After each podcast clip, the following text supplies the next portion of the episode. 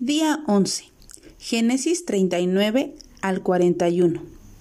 Tal y como José había visto en sueños, Dios tiene propósitos con su vida, pero antes debía trabajar en su carácter antes de usarlo grandemente.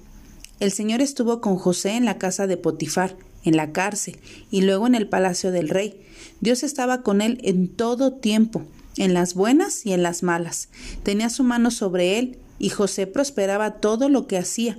Su sabiduría y su fe bendicen cada lugar donde Dios lo coloca y se gana la confianza de todos. La palabra nos llama a trabajar para Dios y no para los hombres.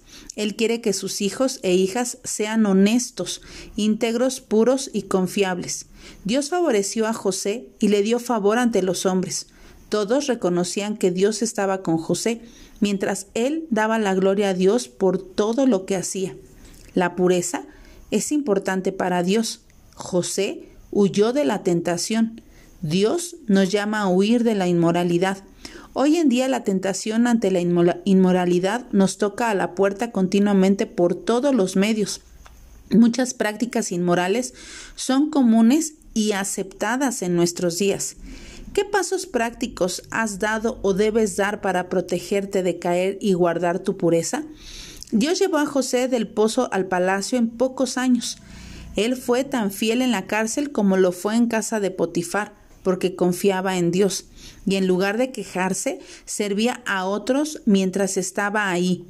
Dios no se olvidó de él, obró repentinamente y de un momento a otro lo sacó de la cárcel y lo colocó en el palacio del rey.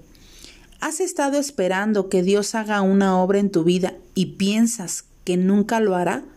Nunca pierdas la esperanza. Dios no te ha olvidado y obrará repentinamente cuando menos lo esperes.